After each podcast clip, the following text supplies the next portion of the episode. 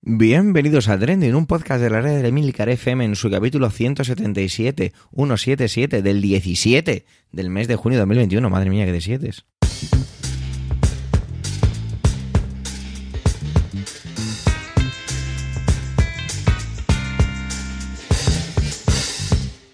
Trending es un podcast sobre lo que pasa, sobre lo que ocurre, sobre las noticias que ponen las redes sociales. Todo con opinión y siempre con ánimo de compartir. Por ello somos varias voces, aunque yo, Javier Soler, haga de presentador. Trending es tu podcast de noticias semanal. Adelante. Empezamos el trending de hoy de una manera que a mí me apetecía mucho traer, y es que tenemos a un invitado de la casa de aquí de Milcar FM, se trata de Alejandro Marquino. Alejandro Marquino es un excelente comunicador, y lo vais a comprobar ahora si es que no le conocéis ya. A nada que os gusten un poco los videojuegos, tenéis que echarle una oída al su podcast que tiene aquí en Emilcar FM, DLC. Y es que le he pedido que trajera el E3. ¿Qué es el E3? Pues es una feria de videojuegos, y oye, pues era trending esta semana y ¿por qué no traerlo? Porque en trending traemos todo lo que es trending, todo lo que es tendencia. Así que muchísimas gracias Alejandro por preparar esta bonita intervención. Os dejo ya con él. Adelante, Alejandro Marquino.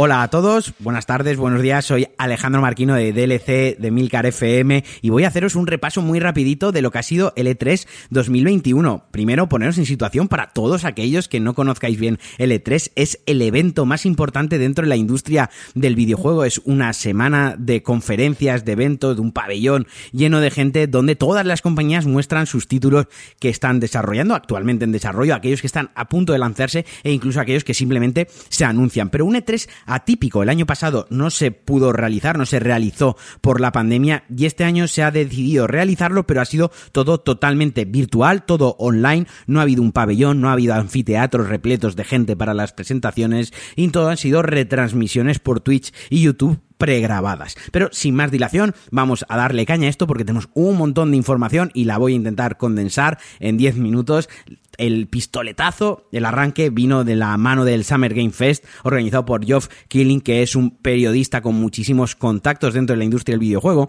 y que el año pasado aprovechando que la ESA, que es la organización que reagrupa, que organiza, que, que abraza a todas las empresas de videojuegos, no organizó el E3, él hizo un pequeño evento donde pues dio algunos anuncios y y la verdad que estuvo bastante bien, así que este año ha vuelto con un evento que duró aproximadamente dos horas con un montón de anuncios, algo engañoso porque hubo mucho World Premiere que simplemente anunciaba eh, DLCs o eh, anunciaba skins o temporadas de nuevos juegos y no World Premiere como las entendemos eh, los expertos en videojuegos que son pues como bombazos o cosas que no se saben hasta el momento pero que aún así también los hubo porque empezó muy bien con Borderlands Tiny Tinas un spin-off de Borderlands 2 muy chulo una estética medieval fantástica con un estilo visual cel shading cartoon un, un luxer un shooter luxer de recoger armas moraditas, en mejor equipo y demás, con muchísimo sentido del humor. Luego también se anunció Metal Slug Tactics, un Metal Slug de toda la vida, los más nostálgicos, los más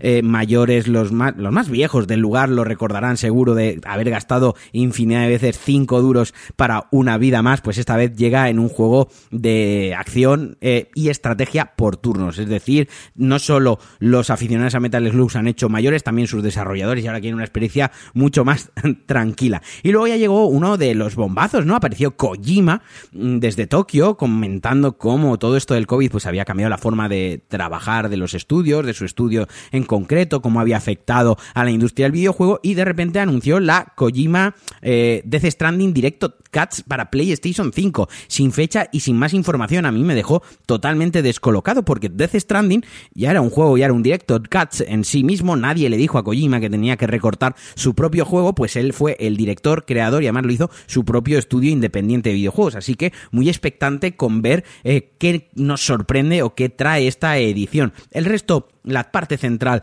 de la, del evento fue bastante mediocre, como digo, no hubo nada así muy relevante, pues Jurassic World 2 se anunció para este año, un simulador eh, para los fans de Jurassic Park donde puedes tener tu propio parque, y al final del evento es donde tuvimos el Megatón, una de las bombas fuertes del E3, una de las cosas que a mí me hizo levantarme del sofá y gritar como un adolescente en el concierto de su grupo de música favorito, y fue el primer gameplay trailer de Elden Ring, el próximo juego de la saga, entre comillas, Soul, el próximo juego de Front Software de Miyazaki y escrito por George R.R. Martin. Ahí lo tenéis, escribiendo videojuegos y no libros. Cada uno que le dé la lectura que quiere y cada uno que se enfade con él en la medida que quiera. Pero yo estoy súper agradecido por esos tres minutos que me regalaron de puro espectáculo. Tiene una pintaza increíble, tiene ese sabor clásico de los Souls, eh, ese estilo visual de castillos, esta vez ambientado en mitología nórdica. Pudimos ver un poquito el sistema de montura y traslado open world, porque por primera vez el mundo abierto llega a la fama y de verdad, por favor, si no lo habéis visto, iros a YouTube, buscáis Elden Ring Gameplay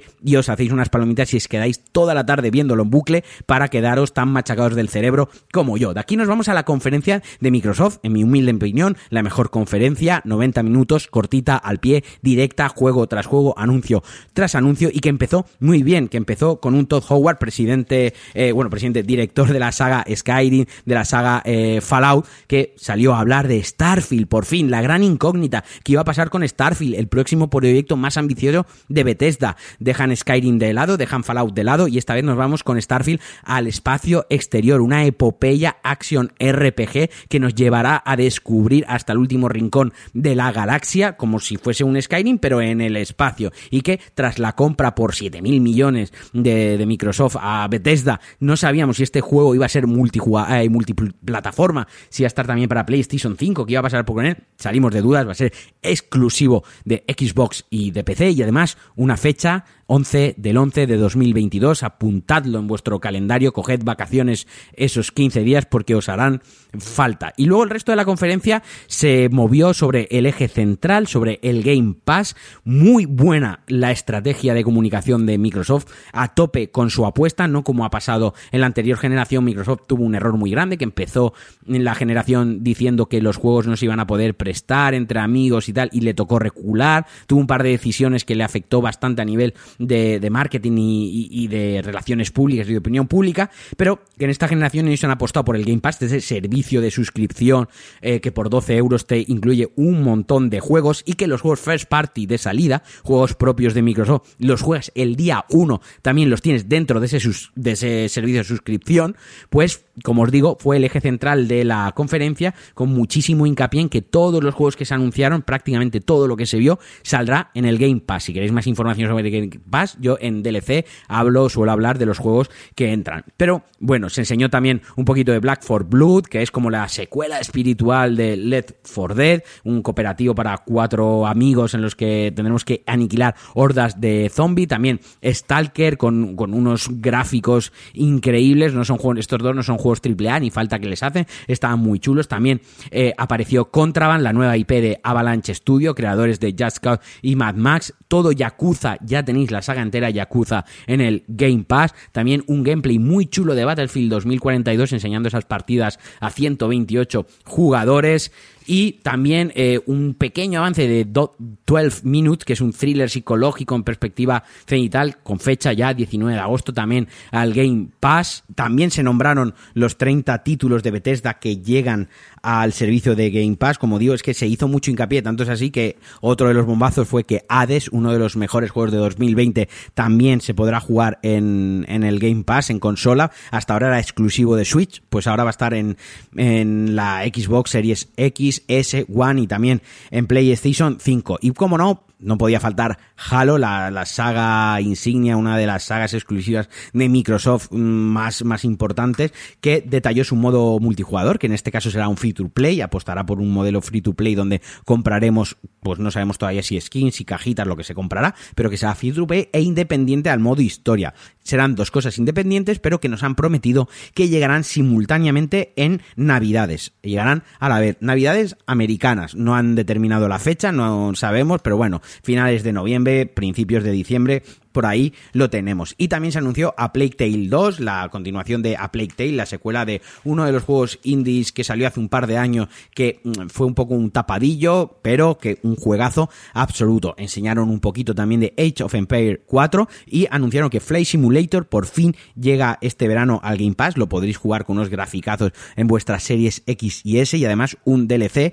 para los más viejos del lugar también de Top Gun, podemos ser Maverick, podemos llevar el caza, recorrer el mundo, muy, muy chulo. Y para acabar, Forza Horizon 5, un nuevo techo en lo tecnológico, en lo gráfico, un juego arcade de conducción que esta vez nos lleva a México, donde tendremos escenarios eh, desde volcanes helados hasta selva, pasando por desierto. Han querido aprovechar la ubicación de México, que tiene unos, una orografía muy variada y que tiene eh, todo tipo de, de, ambiente, ¿no? Que pues casi como pasó con la, con la entrega que hicieron en Australia, que jugaron un poquito con eso, que tenían selva, tenían desierto para hacerlo más variado y que gráficamente es una auténtica locura. Yo personalmente eh, en mi opinión, si me lo permitís, yo prefería un Forza numerado, un, uno que ya fuese el, el 8, que es el que toca, porque la saga creo que está un poquitín ahogada, pero oye, tenía muy buena pinta. Y luego ya lo que nos queda en la reserva fue una conferencia de Square Enix algo floja, donde nos enseñó Final Fantasy XVI, que era lo que queríamos ver todos los fans, pero sí que se anunció un juego de Guardianes de la Galaxia. Estuvieron 20 minutos con el gameplay, un juego que a mí me pareció pues del montón, sin más, donde mm, manejaremos a Star Lord, eh, un juego single player, solo lo manejaremos a él y a nuestros compañeros le daremos órdenes, donde quizás su seña de identidad va a estar en el apartado visual propio, en la dirección de arte muy Guardianes de la Galaxia, muy colorido, muy llamativo, y en el sentido del humor, en el guion, que será un guion, una historia completamente independiente y escrita especialmente para el videojuego. No será una adaptación de las dos películas, no será una adaptación de ninguna historia ya contada en cómics, sino exclusiva para el videojuego. También se enseñó Babylon de Platinum Games, que tiene una pinta regulera. Cada vez que enseñan algo del juego se me van yendo un poquitín más las ganas de jugarlo. Y una colección remaster de Life of Strange, que todos los que no habéis jugado Life of Strange, muy mal, tirón de orejas, debéis de hacerlo cuanto antes. Y luego en la conferencia de Ubisoft, la importante que queda aquí en el tintero, la verdad es que fue bastante light, bastante suavecita, Rainbow Six Extraction, juego multijugador con tres amigos o con la IA, con la máquina, donde tendremos esta vez que hacer frente a una invasión alienígena. Es como un spin-off de lo que viene siendo la saga Rainbow Six, que son estos juegos de tácticos que podemos ser los SWATs o podemos ser los Geo españoles y tal, y vamos haciendo misiones que luego transmutó en un juego competitivo 6 contra 6 que está muy muy bien y ahora pues han hecho este spin-off un poco más ciencia ficción más alocado y alejado de la realidad contra aliens, pero que tiene muy, muy buena pinta. A mí me ha dejado muy buen sabor de boca. También anunciaron Rocksmith Plus, que es el juego didáctico, eh, pedagógico eh, de, música. Es un juego donde conectas una guitarra real a la consola o al PC y te enseña a tocar la guitarra y además puedes tocar canciones con un modo arcade. Es, se, aleja de, de se aleja de lo arcade de Rock Band y de Guitar Hero por algo más realista y donde realmente puedes aprender a tocar la guitarra, pero además puedes jugar a tocar canciones a ver qué tal lo haces. Esta vez con un modelo de suscripción que pues irán, tú pagarás X al mes y pues te entrarán lecciones, canciones nuevas, etc etc. Eh, Just Dance 2022 se volvió a anunciar. ¿Y por qué nombras Just Dance? Pues bueno, porque es, de los, uno de los 10 juegos más vendidos en el mundo todos los años. Es una cosa que vende una barbaridad. Y de Far Cry 6, mmm, una cosa que no entiendo es que hace unos días se lanzó un gameplay de 20 minutos cuando faltaba una semana para tu conferencia de 3. Guárdate los 20 minutos de gameplay y enséñalos en la conferencia. En lugar de eso, pues enseñaron lo que va a ser el DLC del próximo juego en el que podremos encargar, encargar a los villanos de la saga y además podremos jugar otra vez Blood Dragon, que para mí es el mejor spin-off y el mejor DLC, no solo de la saga, sino uno de los mejores DLC de la historia de los videojuegos. También vuelve Mario y los Rabbits en un juego muy simpático, una continuación de un juego que se lanzó en 2017 y por último se enseñó el juego de Avatar, un juego que se anunció en 2017 que parecía ahí dormido, que parecía muerto, pero sacaron un, un vídeo in-engine, es decir, con el motor gráfico del juego que tenía muy muy buena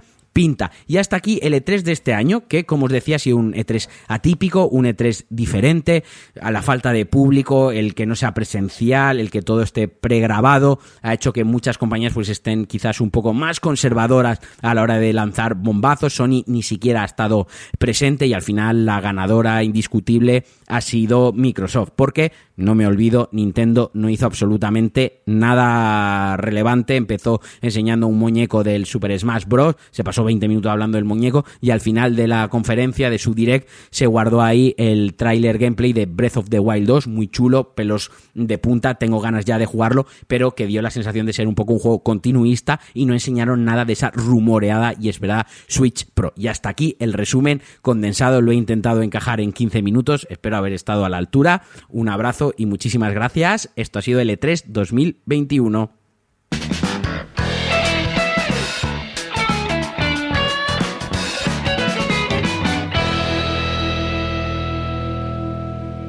Manuel hace una cosa muy interesante y es que utiliza el mismo tiempo en su intervención que usara Pedro Sánchez en su, encorto, en su encuentro perdón, con Biden. 49 segundos, que de hecho es el, el, nombre que he querido, con el que he querido titular este podcast de esta semana. Os dejo ya con él. Adelante, Manuel.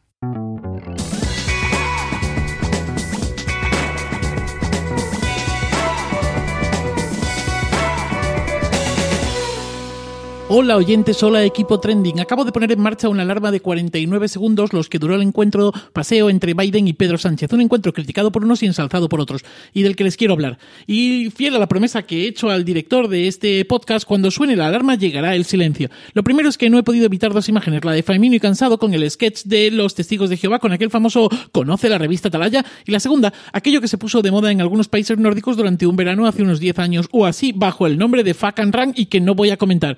49 segundos pueden dar para mucho o para poco. Para poco si se quiere hablar de las exportaciones olivareras y sus tasas en Estados Unidos, o si se quiere hablar del conflicto de Marruecos. Para mucho si se trata solo de decir hello, hello, tenemos que hablar. En 49 segundos se puede llamar al rey cómplice o desautorizar ese llamamiento. Incluso se puede firmar un indulto. Menos mal que Pedro Sánchez dicen que sabe inglés leído y escrito con fluidez. Feliz día y feliz vida.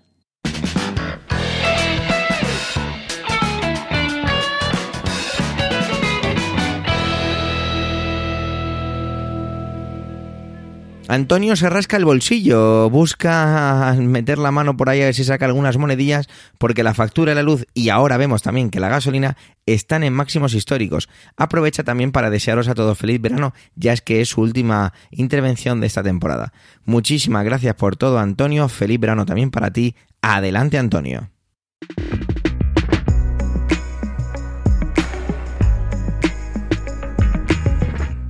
Saludos, soy Antonio Rentero y esta semana en Trending os quiero hablar de luz y, no, no de taquígrafos, sino de gasolina. Nunca hemos tenido en España la luz y la gasolina más caras de como las tenemos ahora mismo. Fijaos hasta qué punto ha subido que la noticia de última hora esta tarde ha sido que el gobierno está barajando suspender parte de los impuestos sobre la luz debido a la subida de los precios. Unos precios que eh, se han equiparado a lo largo de, de, estas últimas horas casi al precio que tuvo la luz justo en aquel momento en el que parte de España estaba bajo un manto blanco por aquella nevada, por aquella filomena que dejó Madrid sobre todo, pero bueno, gran parte de España, con un inédito manto de nieve. Y en aquel momento en el que seguramente las calefacciones, la luz eléctrica, el consumo de todos los que se tuvieron que quedar en casa, estando como estábamos ya saliendo de la pandemia, todavía hizo que la factura de la luz subiera más, cuando quizá más lo necesitarían en muchos sitios, el no tener que pagar tanto para poder encender el radiador, no por gusto ni por comodidad, sino para no morir de frío, literalmente.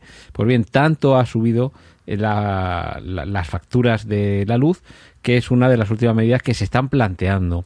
Hay que recordar que de lo que pagamos de factura de luz hay un porcentaje nada desdeñable que, que se corresponde con impuestos y que realmente eh, los que están actualmente ocupando posiciones de gobierno cuando estaban en la oposición se quejaban de unas, de unas subidas bastante inferiores a las que hay ahora en la factura de la luz, diciendo que tan sencillo era el bajarlo como que el gobierno, y llevaban razón, de hecho, como que el gobierno renunciase a parte de esos ingresos vía impuestos, rebajando esa parte correspondiente es lo que ahora eh, están planteándose hacer desde el gobierno, así lo ha anunciado Teresa Rivera, la ministra de Transición Ecológica, y, bueno, esa reforma sobre la fiscalidad eh, energética sería especialmente deseable en este momento en el que tanto se ha elevado el, porcentaje general, pero sobre todo también en particular la factura que se ha modificado y que ha hecho que desde luego quizá por primera vez gran parte de la población española esté muy pendiente del reloj a la hora de conectar según qué dispositivos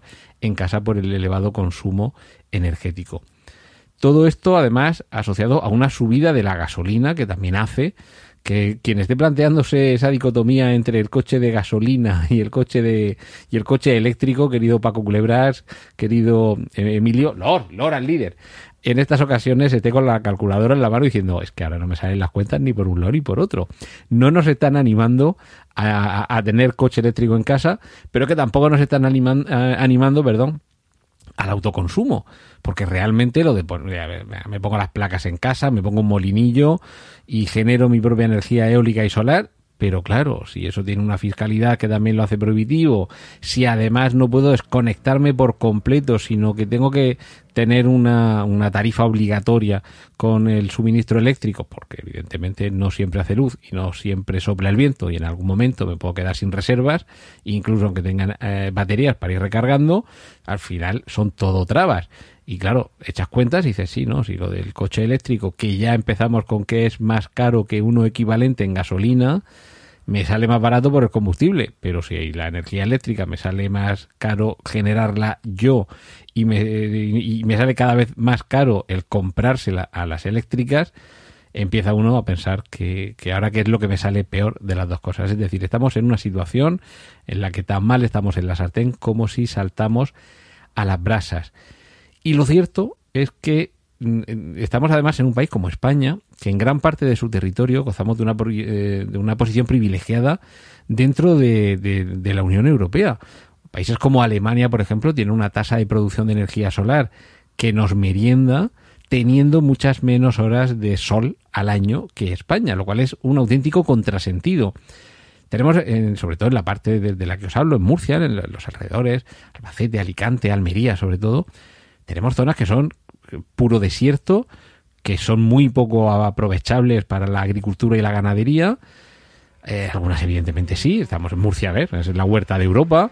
En, en Almería tenemos el, mar de plástico, es decir, que sí, que hay zonas en las que el cultivo agrícola es muy importante, pero hay otras en las que la aridez, eh, la, la pobreza de recursos del terreno y desde luego la escasez de regadío hacen que lo único que se pudiera plantar con ciertos visos de dar algo de rentabilidad son placas solares.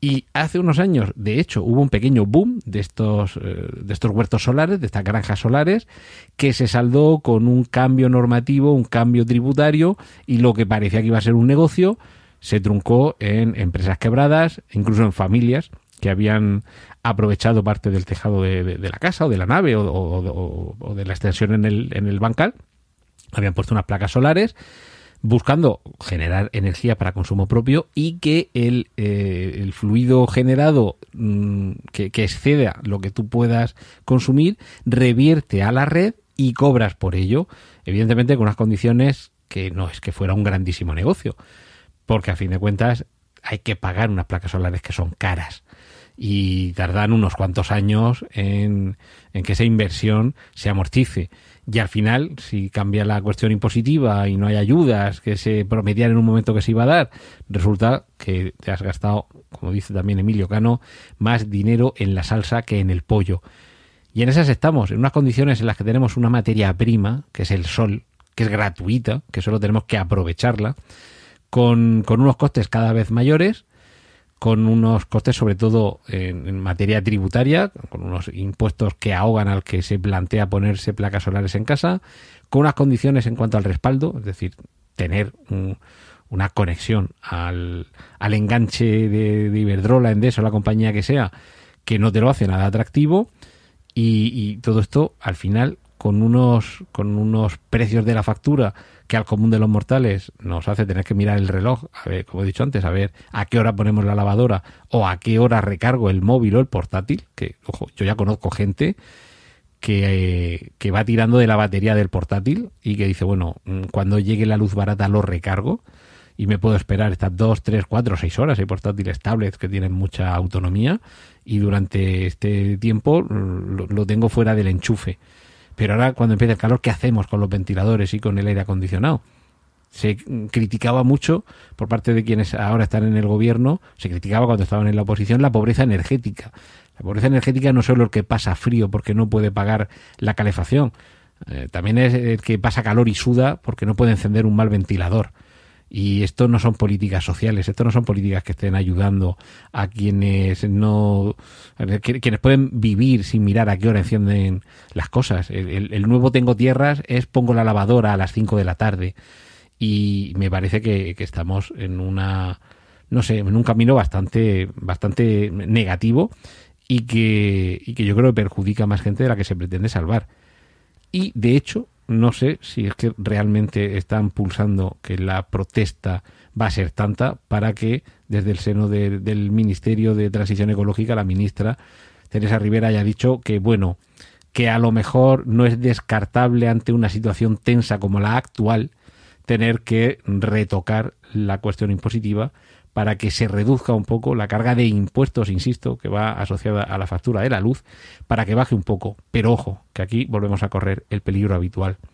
Cuando se suben los impuestos a las grandes empresas, como dice Carlos Rodríguez Brown, esos asquerosos ricos, cuando se les sube a ellos los impuestos, terminamos pagándolo los consumidores.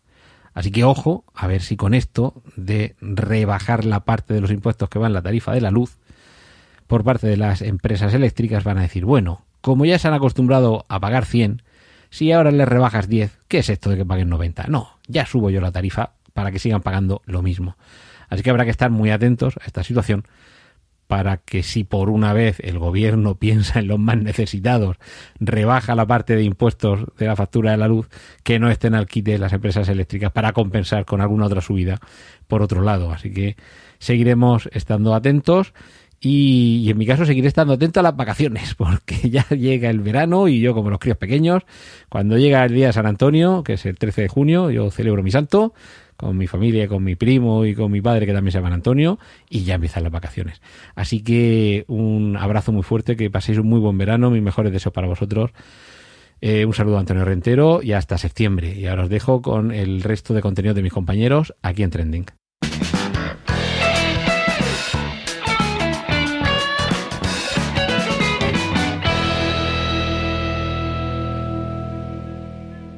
Emilcar enlaza con el capítulo 170, que tenía que ver con el anuncio de las nuevas políticas de Bizum. Y ahora entran en vigor. Y creo que viene también a eh, perdón, esclarecernos o aclararnos, por eso he mezclado un poco las palabras y me he trabado, disculpadme, sobre cómo está funcionando Bizum a nivel particular y profesional. Adelante, Emilcar.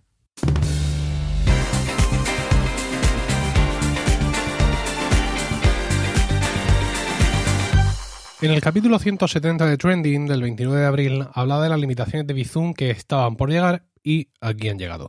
El pasado martes 15 de junio se activaron dichas limitaciones. La primera de esas medidas trata de atajar el uso masivo del sistema, limitando de 150 a 60 el número de pagos mensuales que se pueden recibir en cuentas personales. Afirma Fernando Rodríguez, director de desarrollo de negocio de Bizum, que tan solo un 0,07% de los Bizumers, horror, reciben más de 60 Bizums al mes. Supuestamente, dadas esas declaraciones, este sería el número, bueno, más bien el porcentaje de usuarios ilícitos, esto es, comercios que están usando una cuenta personal para sus operaciones comerciales en vez de una cuenta de empresa. Indica asimismo Fernando Rodríguez que el resto de usuarios suelen recibir de media unas 4,3 operaciones al mes. Así que eh, esta limitación lo único que trata de hacer, según este, este representante de Bizum, es adaptar la realidad del servicio al uso mayoritario que de él dan los usuarios. Eh, por cierto, la limitación, la nueva limitación es solo para recibir. Puedes enviar tantas operaciones como, como quieras. El resto de condiciones de uso de la plataforma se mantienen como hasta ahora. El importe permitido para cada operación oscila entre los 0,5 euros y los 1.000 euros y no puedes recibir al día más de 2.000 euros. Y como mucho, se pueden incluir 30 destinatarios en cada envío. Indica Fernando Rodríguez que eh, lo que he dicho antes, ¿no? Que reduciendo el límite de operaciones recibidas es más difícil utilizar Bizum para recibir fondos indebidamente. Hay quien ha creído leer aquí un aviso sobre dinero negro. ¿Pero qué dinero negro, Julio? Si estamos hablando de pagos que aunque se realicen, digamos, de esta forma ligera, ¿no? Usando Bizum de un número de móvil a otro número de móvil, no dejan de ser transferencias bancarias. Con lo cual no se refiere aquí Rodríguez a las transferencias bancarias eh, entre particulares o a un supuesto eh, uso oscuro de, este sistema, sino, como ya he dicho, a los comercios. Pero claro, el asunto está en que este tema lo, lo dejan cojo. ¿Por qué? Porque es cierto que, como ya, ya he comentado, muchos comercios usan una cuenta personal para hacer uso de Bizum de forma comercial, para evitarse así pagar las tarifas que existen en las cuentas de empresa, pero es que no todos los bancos ofrecen este servicio. ¿Qué hacemos entonces, Fernando? Eh, yo os pongo mi ejemplo, yo no, yo no, necesito una cuenta de Bizum para empresas, pero eh, mi banco, las Cajas Rurales Unidas, aparte de que jamás serán vencidas, tampoco ofrecen, de momento, llevan diciéndome esto dos años, cuentas de Bizum para empresas. Con lo cual, pues sí, es cierto que estás cortando un uso legítimo de la plataforma, pero ese uso legítimo de la plataforma tampoco es posible para una gran parte de los usuarios. ¿Qué ocurre entonces? ¿Les estamos estimulando a dejar sus bancos y buscar otros bancos que tengan una implantación más amplia de Bizum? Bueno, para reducir un poco el impacto popular de estas medidas, porque ya sabéis que muchas veces la gente no sabe bien qué es lo que está ocurriendo, simplemente que han cambiado las condiciones y eso no me gusta, han lanzado una serie de eh, tweets y de mensajes en redes sociales con el hashtag, horrible hashtag, eh, soy Bizumer que ya es antiguo, pero bueno, lo han querido reforzar aprovechando estos días, llevan eh, varios días eh, poniendo tweets con esto y se están viendo retweets de mucha gente diciendo sí, yo soy Bizoomer, como si fuera una forma de vida, pero bueno, en fin, ahí están con eso. El objetivo de Bizum para este año 2021 es llegar a los 20 millones de usuarios y 18.000 comercios. No sé cómo, insisto, si no todos los bancos dan servicio a comercio. Este reto se antoja, se antoja mm, difícil de, asumir. ¿Por qué? Porque a finales de 2020 Bizum tenía 12 millones de usuarios. Es decir, una vez pasado toda la parte más fuerte de los confinamientos. Y a principios de este año eran 15 millones. Con lo cual, pues eh, se me antoja muy complicado que puedan llegar a esos 20 millones de usuarios en el año 2021, pero bueno, ahí están, ahí están ellos con sus propuestas y no seré yo el que les quite el sueño. La diferencia de experiencia entre distintas aplicaciones y bancos sigue siendo crucial para la implantación de Bizum. Los bancos en su momento no quisieron renunciar a su autonomía en pos de una única aplicación de Bizum y decidió implementar cada uno esa parte de Bizum en su aplicación, pues como cada uno ha entendido. Pero una aplicación común hubiera sido lo ideal, ya que el estándar de Bizum no fuerza a los bancos, como ya hemos visto, a ofrecer todos los servicios de Bizum, pues claro, esa aplicación única pues es imposible. Y por tanto, la experiencia del usuario también se ve muy fragmentada. Hay usuarios que, por cómo lo hace su banco, están encantadísimos y para otros usuarios eh, enviar un Bizum es un auténtico, un auténtico suplicio. Vamos a ver si con estas nuevas medidas restrictivas también se incrementa la presión del consorcio Bizum sobre sus socios para que implementen la plataforma en todas sus funcionalidades porque es la única forma, evidentemente, de dar servicio a todos los clientes que realmente quieren usar la plataforma y eventualmente crecer. Aunque dado su posición de casi monopolio en el mercado español, poco o ningún estímulo tienen para tratar de mejorar una plataforma que es bastante mejorable. Gracias por vuestro tiempo, gracias por querer escucharnos en este capítulo centésimo septagésimo séptimo. Tenéis la web emilcar.f barra trending y Twitter arroba trendingpod por si queréis dejarnos algún comentario. Un saludo y hasta la semana que viene.